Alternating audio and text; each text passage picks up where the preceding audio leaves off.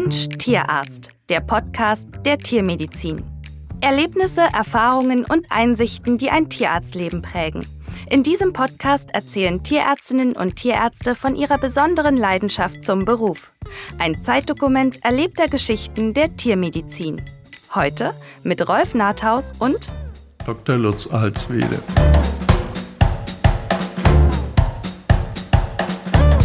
Auf dem Hof der Familie Alswede am Rande von Münster standen die Tore weit offen, als ich zum vereinbarten Aufnahmetermin kam. Zwei Hunde umrunden das Auto und Hühner picken versonnen im fahlen Herbstlicht, scheinbar bewacht von einem mächtigen Puter, der ehrwürdig seine Kreise zieht. Während der Aufnahme unseres Podcasts hält er uns immer wieder in Atem, weil er unüberhörbar sein Spiegelbild in der Glastür des Wintergartens anfeindet, indem wir uns inmitten zahlreicher Fotos zu prämierten Stuten und gekörten Hengsten unterhalten wollen.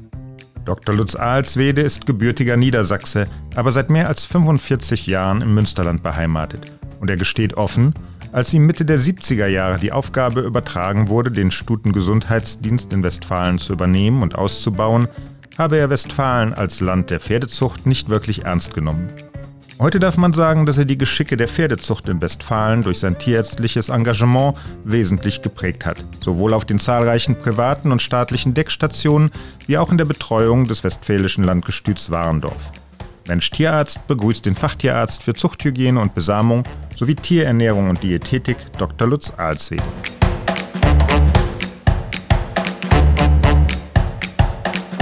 Herr Dr. Alswede, Sie waren rund 30 Jahre lang Referent für Pferdegesundheit der Landwirtschaftskammer Westfalen-Lippe. Sie haben den Stutengesundheitsdienst geleitet, Deckstationen aufgebaut und die andrologische Betreuung der Hengste im nordrhein-westfälischen Landgestüt Warndorf geleistet.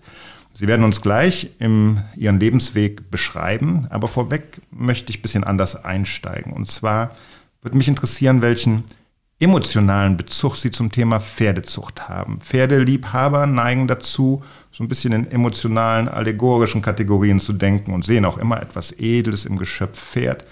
Trifft das auf das Bild einer erfolgreichen Zuchtstute oder eines hochdekorierten Landbeschälers nochmal besonders zu? Löst das bei Ihnen nochmal was Besonderes aus zum Geschöpf Pferd? Ja, si äh, sicherlich. Ich denke, äh, dass äh, das auch seine Zeit brauchte. Ich war schon einige Jahre hier und äh, war auf allen Deckstellen schon jeweils gewesen und habe dann ein, immer mehr so das Gefühl gekriegt, zu denen willst du auch gehören, indem ich vorher so eine Art Hobbyzucht hatte und habe dann versucht, so ein bisschen konsequenter äh, in die Zucht noch einzusteigen und das gab dann auch gewisse Verfol Erfolge, wobei ich nicht den Ehrgeiz äh, meines Klientels hatte. Die waren manchmal krank, wenn man, wenn so vor den äh, Hengstkörungen hatten sie, haben wir immer gesagt, das Hengstefieber, dann war also mit denen gar nichts anzufangen. Das war bei mir nicht so. Oder ne, während der Decksaison waren sie also auch teilweise außer sich wenn die äh, Trächtigkeiten oder die Rossen noch so ein bisschen auf sich warten ließen. Das war bei mir also auch nicht so. Bedenkt man die herausragende Bedeutung des Pferdes für die Kulturgeschichte des Menschen in den Bereichen Landwirtschaft, Kriegsführung, Bergbau, Kultur, fühlt man sich dann in der Position, die Sie so lange ausgefüllt haben und mit der Sie dann die Pferdezucht begleitet haben, ist man da auch Teil einer besonderen Historie? Ist es das vielleicht, was auch so die Faszination am Thema Pferd, Pferdezucht ausmacht? Ja, sicherlich. Ähm, Pferdeleute sind ja so eine besondere Sorte für sich, will ich mal sagen. Und da kann man auch noch sehr gut Züchter und Reiter voneinander unterscheiden. Ich habe es so gut wie nur mit Züchtern zu tun gehabt. Ich habe selber eigentlich auch so gut wie nie einen Wallach in der Hand gehabt, sondern nur Hengste oder Stuten, äh, so dass ich in meinem Klientel eben in jeder Hinsicht unabhängig auch von der Rasse äh, sehr gefangen war und eigentlich hat man auch über vieles nicht nachdenken können, weil einfach immer nur die Arbeit anstand. Eine kurze Reise durch Ihren Lebenslauf. Ich weiß, dass Ihr Vater, der allerdings sehr früh verstorben ist, auch Tierarzt war. Wie haben Sie Tiermedizin zu Hause erlebt? Wie sind Sie aufgewachsen? Naja, mein äh, Vater ist den ganzen Krieg über äh, als Tierarzt äh, mit Artilleriepferden einmal nach äh, Paris, also nach Frankreich und zum anderen durch Russland gezogen und ähm, hat aber nie über Einzelheiten oder ähnliches gesprochen. Äh, in dem Praxisbereich äh, Rinteln an der Weser gab es zu meiner Jugend eine Zuchtstute und vielleicht eine Handvoll Pferde. Das war, eine, ich bin 46 geboren, das war Anfang der 50er Jahre. Und diese Liebe zu den Pferden, das Interesse an Pferden, war mehr oder weniger äh, für mich sichtbar geworden. Ich war eine, als drei, vier, fünfjähriger viel äh, bei Oma und Opa. Opa war Revierförster in Bad Gandersheim, wo ich auch geboren bin. Frische Rode, kleiner Ort. Und direkt neben dem Forsthaus war ein großer landwirtschaftlicher Betrieb der zu der Zeit ähm, noch arbeitete mit drei, vier Kaltblutgespannen. Und Opa musste immer, wenn die von der Arbeit nach Hause kamen, mit mir dahin. Ähm, und das war wundervoll. Man musste die jetzt nicht streicheln oder wie auch immer, aber die fraßen, die kauten, die schnaubten. Und äh, das ließ mich nicht wieder los. Und ähm, ich hatte von Anfang an vor, Tierarzt zu werden, natürlich dort. Und ähm, war auch ab und zu mitgefahren, ne, okay. Aber ähm, ich hätte Rinder, Schweine, Kleintiere, Schlachthof und, und so weiter und so fort mit bearbeiten müssen. Und dieses Interesse am Rind und am Pferd wäre in dem Maße, wie ich es hinterher erleben durfte, so nie in Erfüllung gegangen. Mhm. Sie haben eben gesagt, dass Ihr Vater nicht viel aus dieser Zeit erzählt hat. Und das ist ganz spannend, weil das, glaube ich, eine, eine vergleichbare Haltung ist. Und damals hat man auch nicht nachgefragt. Man wollte da nicht eindringen, dann in diese Kriegserfahrungen. Naja, er hat erzählt, dass sie auf dem Rückzug 3500 Pferde töten mussten, damit sie nicht in russische Hände oder in Feindeshand kamen. Und äh, das ist eben zum Teil auch fürchterlich und schrecklich, insbesondere auch für die Tiere ähm, äh, war. Und ich habe mich gefreut, dass äh, äh bei der Tierärztlichen Hochschule im äh, Eingangsbereich ein wunderbares Denkmal äh, errichtet wurde ne, für die Pferde im, in den Kriegen. Erster Weltkrieg, Zweiter Weltkrieg war ja noch sehr stark auch mit äh, Pferden besetzt. Übrigens die Erfahrung, dass äh, kauende Pferde was ganz Beruhigendes haben, kann ich äh, teilen. Und die Empfehlung für alle, die es nicht kennen, sich abends äh, nach der Fütterung mal in eine Stallgasse zu stellen. Es hat tatsächlich etwas ganz Meditatives und Beruhigendes, wenn Pferde kauen. Ja. Dr. Alzide, Sie haben in Hannover studiert und zunächst bei Professor Meyer in der Tierernährung promoviert.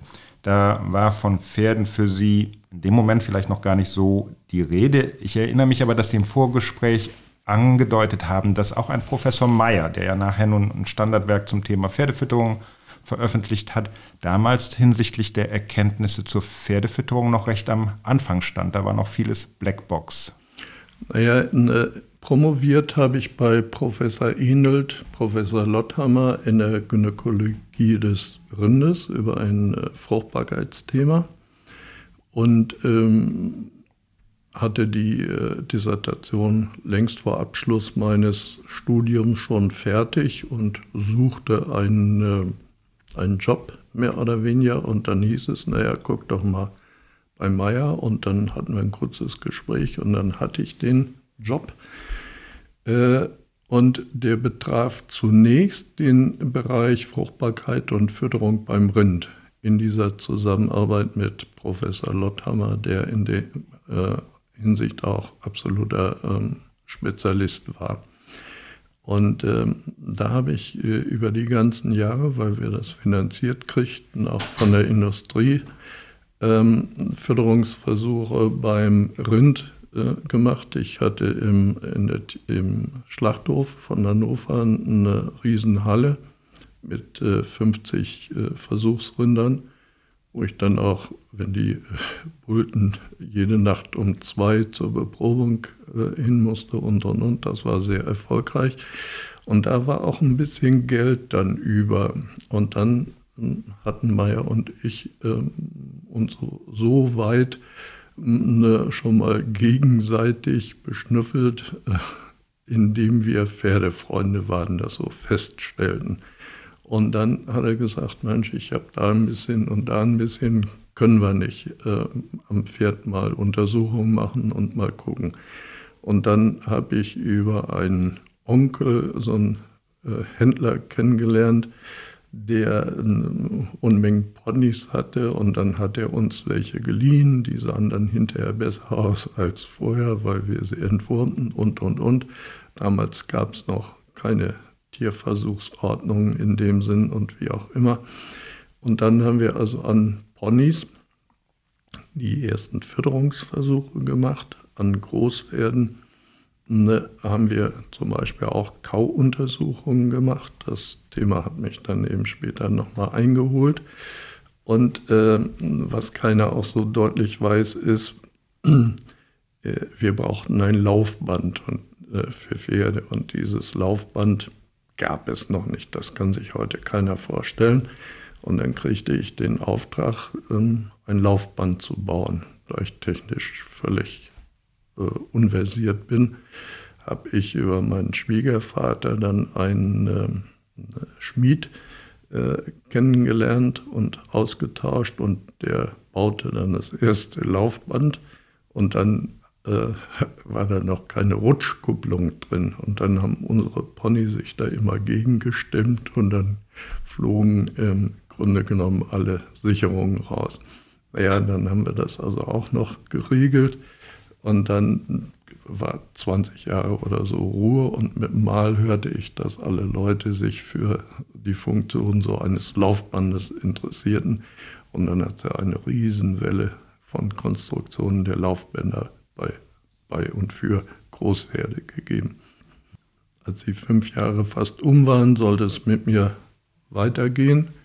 Äh, wenn ich in der Hochschule, in der Wissenschaft äh, jetzt bleiben sollte, dann äh, hätte ich einen Auslandsaufenthalt nachweisen können und da hatte Professor Merck für mich vorgesehen, dass ich zwei Jahre nach Brasilien gehen sollte, um ein Rinderprojekt äh, zu entwickeln. Und ähm, äh, während dieser Zeit hm, traf ich auf äh, Professor Zeller, seinerzeit Leiter der Pferdeklinik und wir kamen auch so kurz ins Gespräch und er fragte nach meiner Zukunft. Und dann wurde er plötzlich ganz aufgeregt und sagte, du musst nach Münster unbedingt, da brauchen sie dich. Und ich hatte von Münster und einer beschriebenen Pferdezucht noch nie was gehört und äh, hatte das auch abgewimmelt und kam in mein Büro. Dann war Professor Kuhnermann, der Leiter der Tiergesundheitsdienst ist schon am Telefon. Und dann kündigte er sich an für die nächsten Tage. Dann lud er mich ein für zwei Tage nach Münster und war mit mir in wunderbaren Pferdebetrieben. Und dann konnte man nicht widerstehen, zumal wir, meine Frau und ich, schon eine kleine, ich glaube dreiköpfige Stutenherde hatten, die bei den Schwiegereltern stand und wir dann diese Pferde auch mit nach Münster nehmen konnten. Und so war dann äh, der äh, Anfang gemacht, in dem vage beschrieben wurde, ich würde den Pferdegesundheitsdienst übernehmen bzw. ausbauen. Der war fünf Jahre vorher etwa gegründet worden und war zuvor von zwei Kollegen jeweils geführt worden, Dr. Haug und äh, Dr. Große Lembeck, die aber in eine eigene aufzubauende Praxis wechselten. Und dann bin ich also im Dezember 1976 hier in Münster angefangen. Nicht am 1.1.77, sondern äh, im Dezember, weil die Ängste des Landgestütes noch getupfert werden mussten und die neue Decksaison 77 ausreichend aufgebaut werden sollte. Bevor wir jetzt auf die Details Ihrer Arbeit beim äh, Studiengesundheitsdienst kommen, möchte ich zum dritten Mal auf das Thema Kauen kommen. Denn Kauen bedeutet Einspeicheln. Einspeicheln ist wichtig für die, für die Verdauung, für die Pufferung des Magen-pHs. Und nochmal zurückgreifen auf Ihre Kenntnis auch als Fachtierarzt für Tierernährung, Diätetik.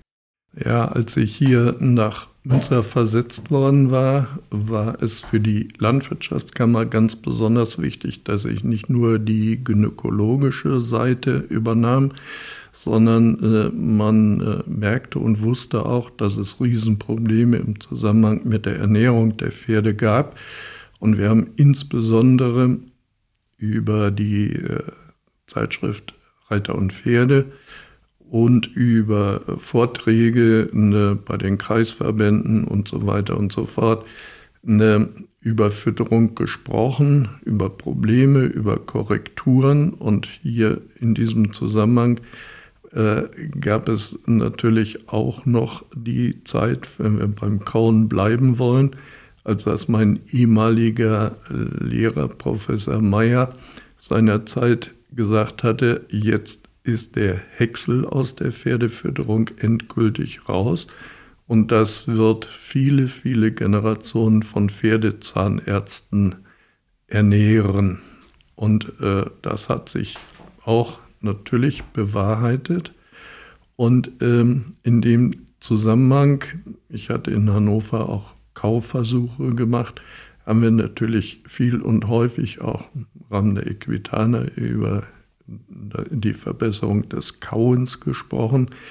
Dann haben wir zum anderen aber auch sehr äh, viel Kotproben genommen und bei der Landwirtschaftskammer im Labor untersucht, haben wahnsinns hohe äh, Besiedlungsbefunde äh, feststellen können. Die Stuten, die ich ab Februar, März untersuchte, hatten zum Beispiel 2.000 bis 3.000 Eier pro Gramm Kot der Strongeliden. Das war ein sehr deutlicher Befund, sodass man da auch gut beraten konnte. Und ähm, zum anderen brauchten wir eine gewisse Dynamik in der Energie- und Eiweißversorgung, um mit beginnendem Frühjahr einen Einfluss auf die Ovattätigkeit und die Follikelreifung zu nehmen und dann hat man ein Rezept entwickelt und äh, den Firmen äh, auch zur Verfügung gestellt mit ähm, einem äh, hohen Anteil von Bierhefe, um mehr oder weniger die Magen-Darm-Flora eine, ich sag mal, sicherzustellen. Dann eine, die Studie geht im Hochzeitskleid zum Hengst. Das ist ein Spruch von meinem Vorgänger Dr. Haug der äh, immer noch äh, von größter Bedeutung ist. Und der Haarwechsel wurde durch die Förderung von Bierhefe auch erheblich äh, positiv äh, beeinflusst. Und zum Teil hatten die Stuten äh, auch Milchmangel zu der Zeit und äh, reagierten auch positiv auf diesen Bierhefezusatz. Die Pferdefütterung war über viele Jahre ein festes Standbein des Pferdegesundheitsdienstes. Hm. Zur Bierhefe, äh, also äh, kommt mir auch ganz spontan jetzt in den Kopf. Ich habe zumindest in Erinnerung, dass mir mal ein Landwirt gesagt hat, alkoholfreies Hefebier fördert die Rausche der Sau. Aber im Troch ist es dann eigentlich zu schade. ähm, beschreiben Sie uns doch bitte Ihre Arbeit im Pferdeland Westfalen. Das für Sie als Niedersachse, Sie haben das eben schon angedeutet, damals im Hinblick auf Pferdezucht eigentlich noch nicht wirklich ernst genommen wurde. Was, was haben Sie hier vorgefunden und was waren Ihre ersten Aufgaben? Also ich hatte das große Glück, dass ich seitens der Landwirtschaftskammer und des Pferdestammbuches zwei, zwei erfahrene Mitarbeiter zur Seite gestellt kriegte. Das war einmal Herr Juncker von der Kammer, der Land und Leute und jeden Pferdezüchter und jede, ähm, jeden Gestütswärter kannte aus der Arbeit der äh, Vergangenheit heraus und ein äh, Mann vom Pferdestammbuch zum Schreiben und äh, Kassieren. Dadurch gab es für mich von der ersten Stute an überhaupt kein Problem. Man war gern gesehen. Es war ein Riesenzulauf sofort und man musste ein, eigentlich nur sehen, dass man, eine, ich sag mal, mit drei, vier Minuten pro Stute und einem einminütigen Gespräch mit dem äh, Besitzer der Stute dann auch letztlich die Arbeit, die da auf dem Hof stand, äh, durch viele Pferdeanhänger, die alle äh, zu der in der Zeitung aufgerufenen Deckstelle kommen mussten. Und das war die Zeit, ne, wo sich von Jahr zu Jahr die Zucht mehr oder weniger verdoppelte, indem immer mehr Landwirte vorwiegend, die zuvor die Kaltblüter und Arbeitspferde abgegeben hatten, doch wieder neu äh, zum Warmblutpferd jetzt äh, äh, strömten und sich dieser Warmblutzucht mit Hilfe der Beratung, zum Beispiel Landgestüt war damals absolut führend und der damals noch sehr kleinen, aufstrebenden Privathengsthalterzucht, ähm, äh, denen sich anschlossen. Und wir hatten ein festes System, in dem über 20 ähm, äh, Deckstellen privater oder eine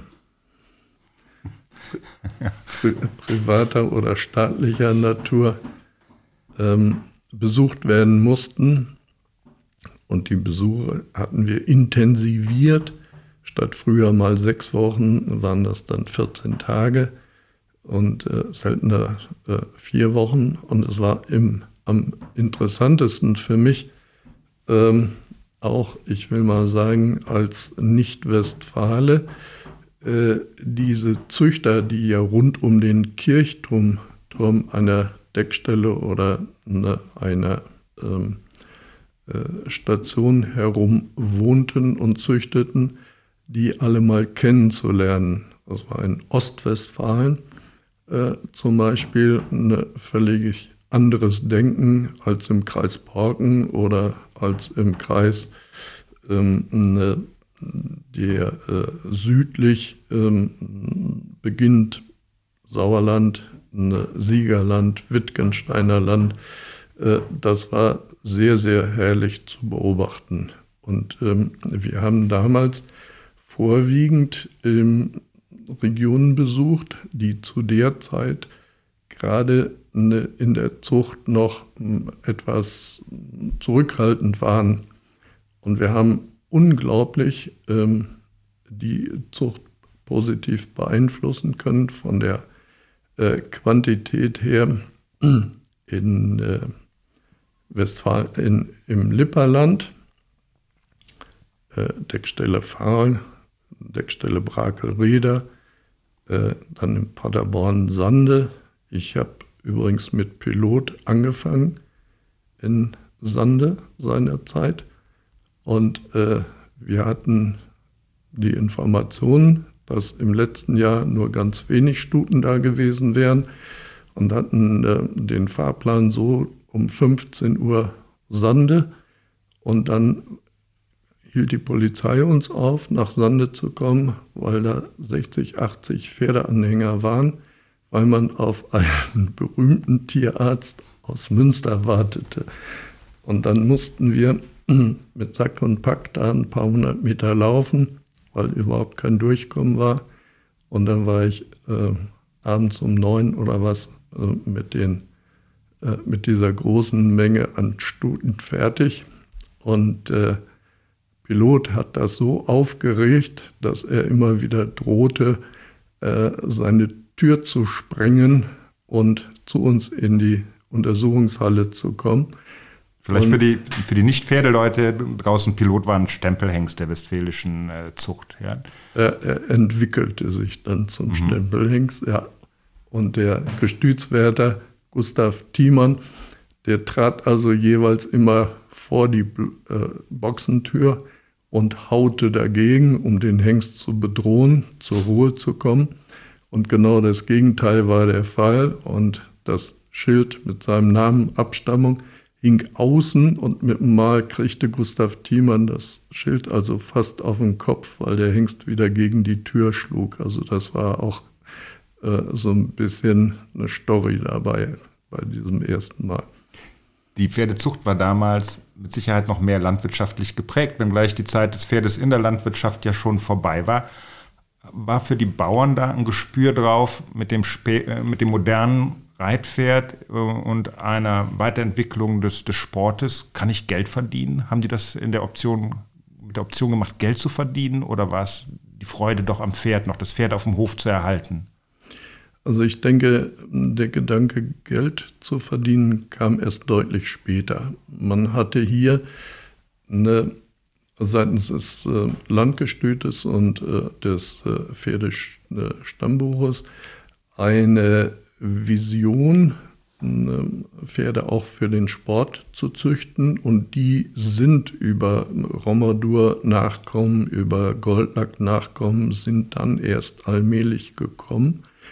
Und dann merkte man auch allmählich, dass Sportpferde auch ein bisschen mehr Geld bringen, als wie man es bisher gewohnt war. Aber es war einfach in dieser Tradition äh, erstens vorwiegend Landwirtschaft, zweitens die Pferde sind weg und die nächste Generation hat aber dann mit einer Zeitverzögerung äh, übernommen, dieses in der Warmblutzucht weiter zu tun und hat darunter auch ein, und das habe ich so genossen, eine gesellschaftliche Verantwortung mit übernommen, indem man tolle Freundschaften in den jeweiligen Regionen um die Deckstellen herum aufbaute und pflegte, indem man sich gegenseitig unterrichtete, Informationen austauschte. Damals gab es ja auch kein Internet und kein Handy und gar nichts.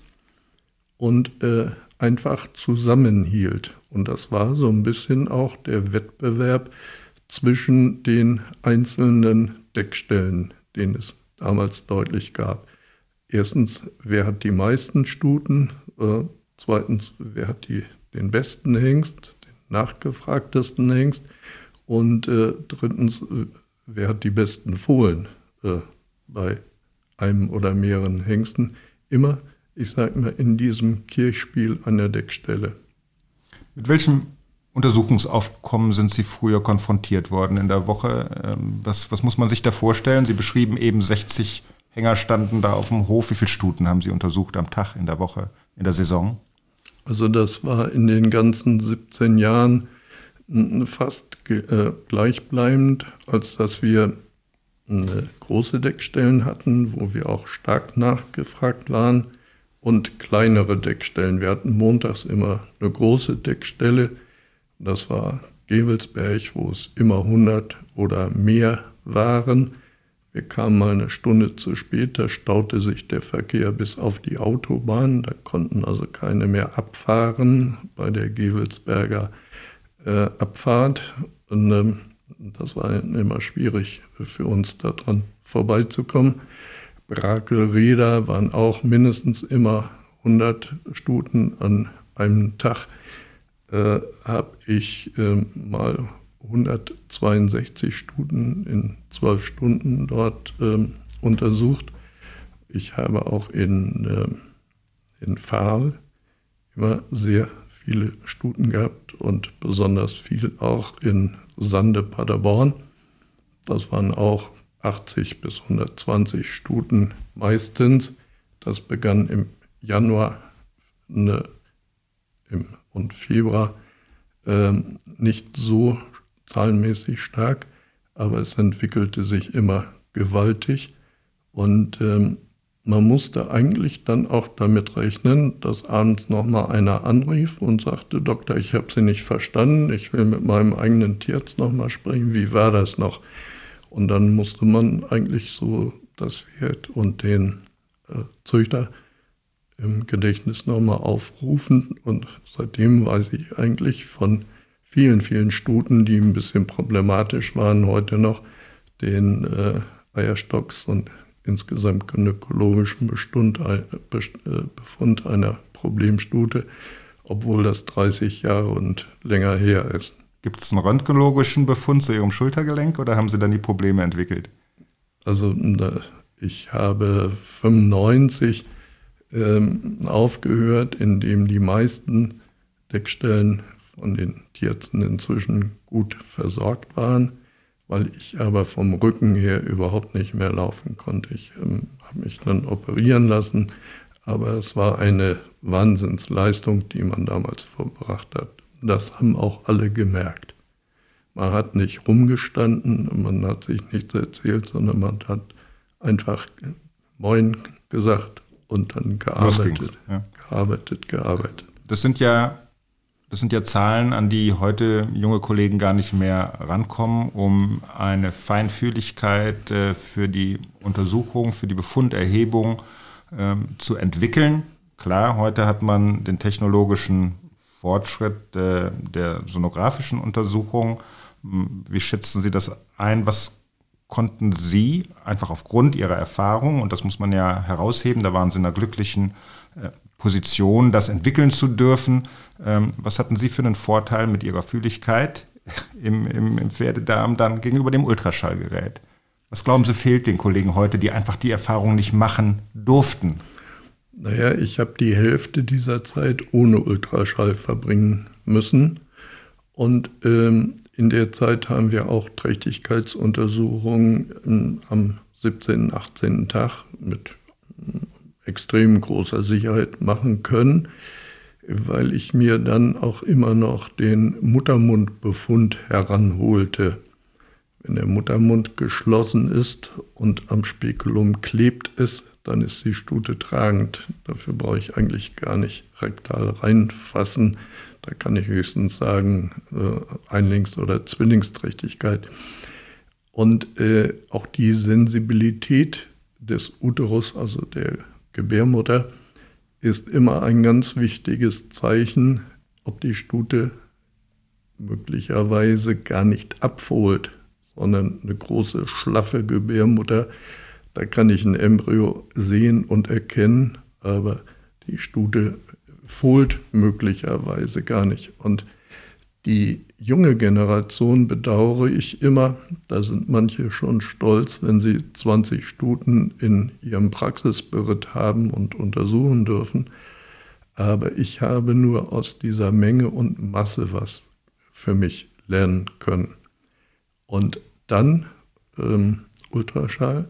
Ich untersuche erst eine Stute für mich nach wie vor ohne Ultraschall mit meinen Kriterien und brauche Ultraschall eigentlich nur, um eine Zwillingsträchtigkeit auszuschließen oder um Gebärmutterzysten nachzuweisen oder Flüssigkeit oder irgendwie was. Ich nehme es als Hilfsmittel und meine Hand ist nach wie vor in der Lage, ich will mal sagen, den äh, Uterusinhalt mit einer Fliege, äh, die dort natürlich nicht ist, aber ähm, zu bestätigen. Sie erwähnten eben den Blick durchs Spekulum auf den Muttermund. Verleitet vielleicht auch die Technik dazu, den ganzheitlichen Blick auf eine Situation nicht mehr zu nehmen, sondern sich auf so einen sonografischen Befund zu verlassen, der einem natürlich dann auch recht weiterhilft, ja.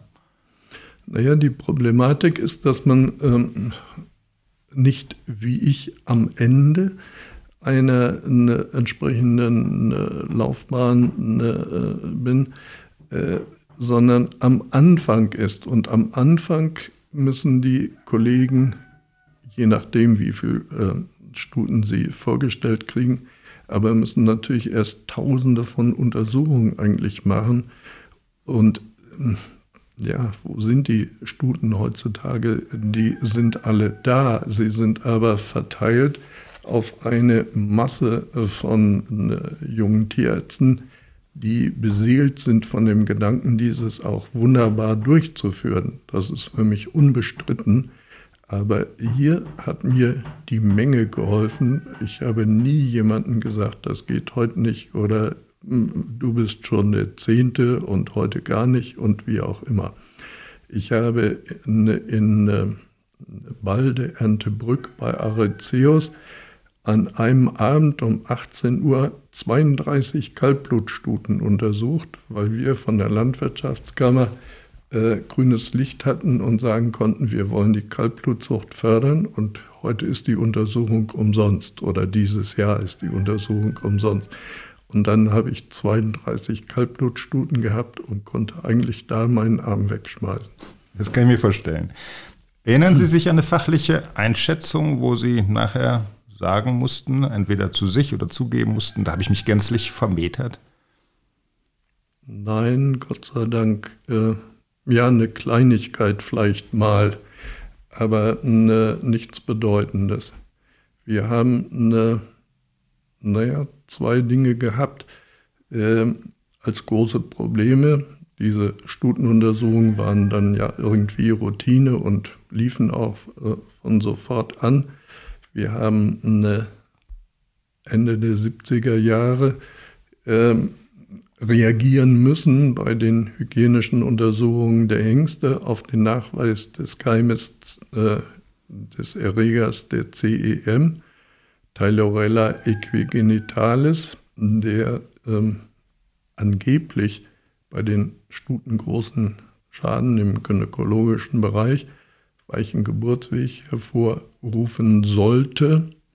Und wir haben ihn aber vorwiegend gefunden bei, bei Junghengsten. Das heißt, wir haben eine, in den Tupferbaum vor der Decksaison bei vielen Hengsten, die vom Körplatz kamen, die also noch gar nicht gedeckt hatten, diesen Keim nachweisen können. Und ich kann mich gut erinnern, wir hatten im Landgestüt den Hengst Pluspunkt, der nach Sande Paderborn sollte als Nachfolger von seinem Vater Pilot. Und da kriegten und kriegten wir diesen Keim nicht wieder weg, sodass er ein Jahr warten musste, bis wir ihn, sauber hatten. Ne, bei den Stuten war es extrem selten. Wenn das Problemstuten waren, haben wir sie zum Beispiel nicht mehr dran gekriegt. Das war so die eine Geschichte, die uns beschäftigte.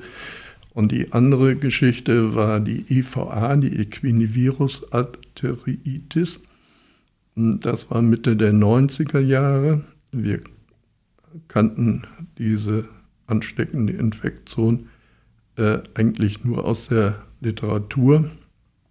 Und dann merkten wir mal, dass wir in Warndorf ein Problem hatten, in dem man vorher bei den Hengsten nichts oder wenig gemerkt hatte.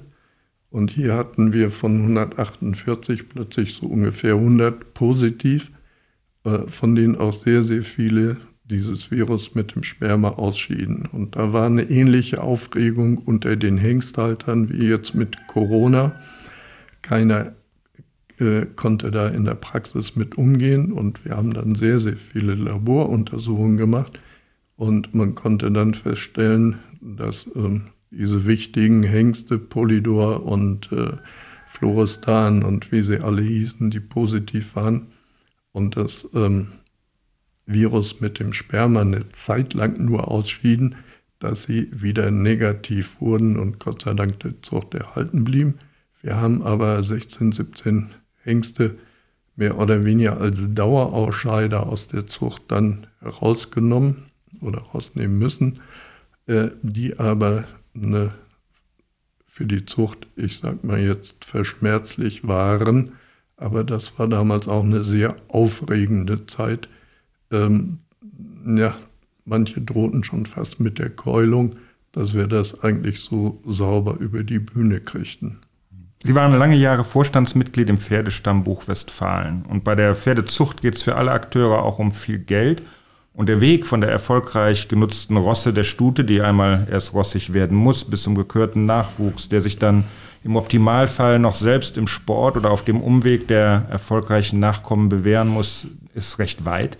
Ist das nicht ein Haifischbecken? Wie, wie ordnen Sie das ein? 70er Jahre, die bäuerliche Pferdezucht zu heute, da hat sich ja viel getan.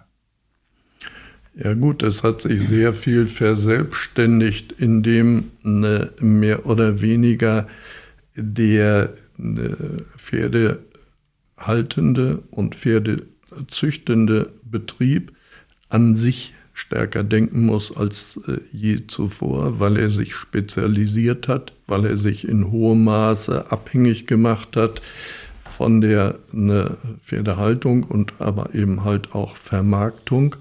Man kann das sehr gut auch sehen. Kreis Paderborn gab es vor Pilot so gut wie keine, keine Reithallen oder wenig Aktivitäten, in dem sich äh, die Betriebe nicht spezialisierten. Das ist dann, eine, indem man merkte, oh, die Vermarktung äh, spielt ja doch eine Rolle, mein Geldbeutel und so weiter und so fort. Das hat sich im ganzen Land total verändert. Und eine, dadurch ist dem Zuchtverband auch ein Teil des Handels abgenommen worden, in dem diese sich spezialisierenden äh, Leute zwar mit dem Verband zusammenarbeiten, aber ihre Pferde auch sehr, sehr gut ab Hof verkaufen können. Ähm, der, die Konkurrenz, will ich mal sagen, äh, ist äh, eher gestiegen äh, im Vergleich zu der Vergangenheit. Äh, innerhalb der ne, Verbände besteht nach wie vor ein Konkurrenzverhalten. Aber man muss auch gucken, indem man Konkurrenz Be über Belgien sehen kann, über Dänemark sehen kann und so weiter und so fort. Und ähm, am Ende des Jahres muss beim Verband die Jahresabrechnung stimmen. Folgt man einer älteren Online-Meldung von Reiter und Pferd in Westfalen, werden Sie am 28. September 75 Jahre alt. Das landwirtschaftliche Wochenblatt hingegen feierte am 29. August 2021 ihren 75. Geburtstag. Wo ordnen Sie sich selber ein? Ja, beim 29. August. In dem Fall sage ich noch nachträglich herzlichen Glückwunsch zum Geburtstag. Ich danke Ihnen für das Gespräch und wünsche Ihnen für die Zukunft alles Gute. Dankeschön.